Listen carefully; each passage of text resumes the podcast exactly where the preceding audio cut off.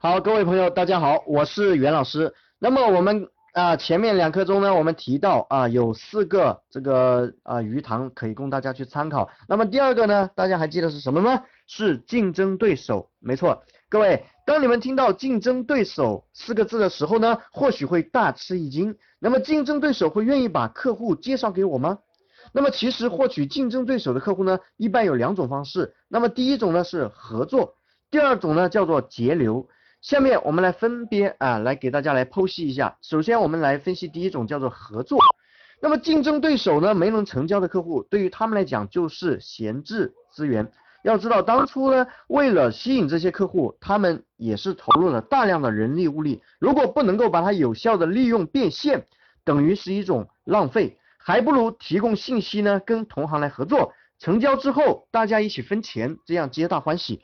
比如说有很多小的房屋中介公司，他们会彼此来共享房源和客源。如果客户来了之后没有满意的房子，他们会打电话给竞争对手说：“我这里有一个朋友需要找一套房子，你们那里有没有？有的话，我现在把他推荐过来，最后成交了分钱就可以了。”这是第一种叫合作，那么第二种呢？截流，截流就是直接打劫同行的客流。那么在外界看来呢，是比较阴险的手段。不过商场如战场啊，只要不触犯法律，不损害客户的利益，那就可以操作执行。那么节流策略呢，只要执行到位，是非常非常厉害的，吸引的全部都是精准客户。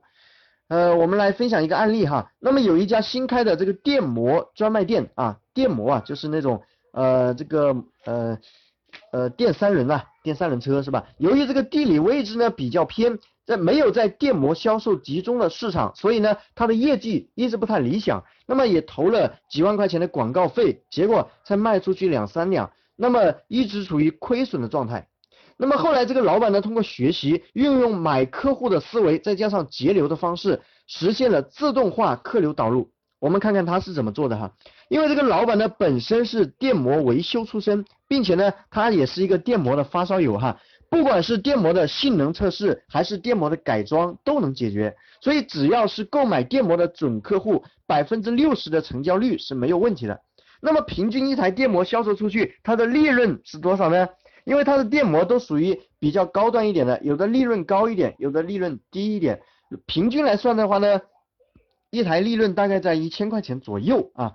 各位，这个时候我们用买客户思维来算一下哈，如果我用二十块钱的成本吸引一个目标客户进店，那么每进来五十个成交一个，我是不是就不亏钱了？那么成交两个，是不是就赚钱了呢？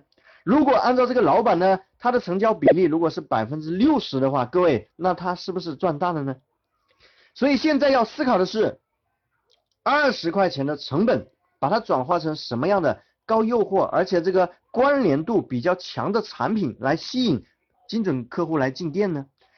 这个老板刚好店里面有一款半盖式的那种头盔啊，头盔，那么成本呢就是二十块钱的进货价，市场标价八十块钱，各位这个应该还是有一点吸引力的啊，而且呢跟它的电模是直接可以挂钩的。那接下来到哪里吸引目标客户呢？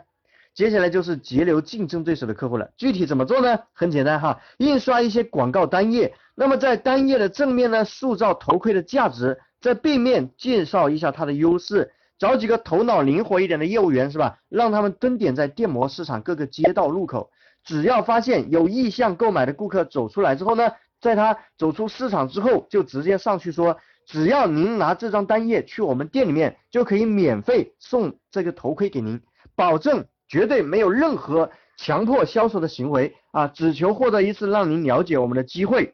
那么我们的初衷呢很简单，与其花大把的广告费，还不如直接啊直接回馈，让您得到好处。反正是吧，就是用类似这种话术啊，为了让业务员呢有积极性，通过他的单页过来的客户呢，今后购买了电摩可以再得到二十呃两百块钱到三百块钱的提成。各位，很多人愿意干这个事情的，就这样。这个老板呢，成功实现了引流。